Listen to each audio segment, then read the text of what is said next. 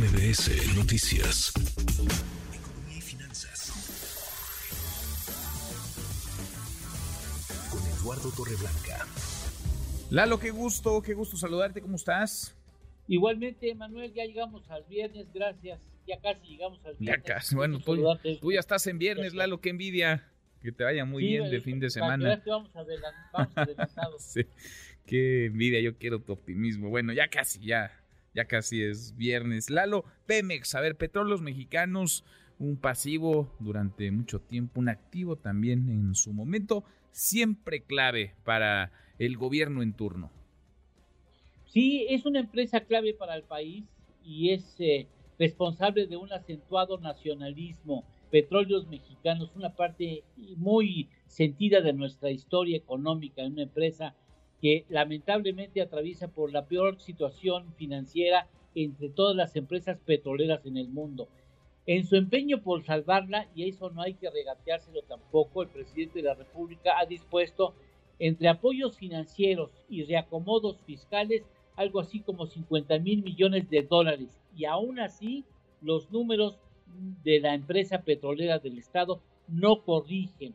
Este año enfrenta compromisos de deuda por 4.700 millones de dólares y en el año entrante ya se ascienden a 11 mil, poco más de 11 mil millones de dólares, lo que puede exigir al gobierno a tener que tomar deuda, endeudarse nuevamente en dólares para poder este, pues enfrentar los compromisos que tiene por delante.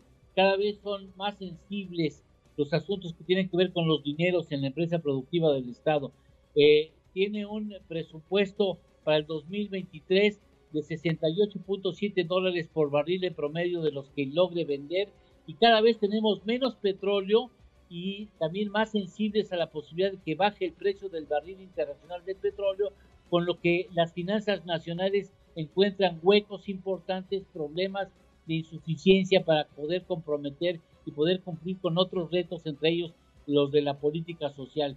Por eso me parece que una empresa que ha sido tan violentada por varios sexenios panistas, priistas, y ahora intentan que eh, Morena no lo haga así, pues va a exigir un tratamiento eh, de medicina eh, exageradamente puntual, al menos durante los siguientes 12 o 18 años para poder salir adelante de esta situación en la que se encuentra. Me parece que estarán los ojos en Pemex porque Pemex puede complicar las finanzas nacionales más de lo que ya tiene comprometidas y complicadas sus propias finanzas. Pues sí, pues sí, siempre clave, siempre relevante y más para los tiempos que se vienen. Lalo, ¿tenemos postre? Claro que sí, a ti te gustan estos datos. Las tres franquicias más caras del fútbol internacional. A ver, échalas. ¿Cuáles? ¿Cuáles son las? Manchester City, 1.560 millones de dólares es su valor en bolsa. 1.560 millones de dólares. Segunda franquicia más cara, Real Madrid, 1.510 millones de dólares. Y tercera franquicia más cara en el fútbol internacional, el Barcelona con 1.430 millones de dólares. no, pues sí. Pues sí, hay, hay niveles, hay niveles. Abrazo, gracias Lalo. Gracias, Manuel. Buenas tardes y buen provecho. Muy buenas tardes, es Eduardo Torreblanca. Redes sociales para que siga en contacto: Twitter, Facebook y TikTok. M. López San Martín.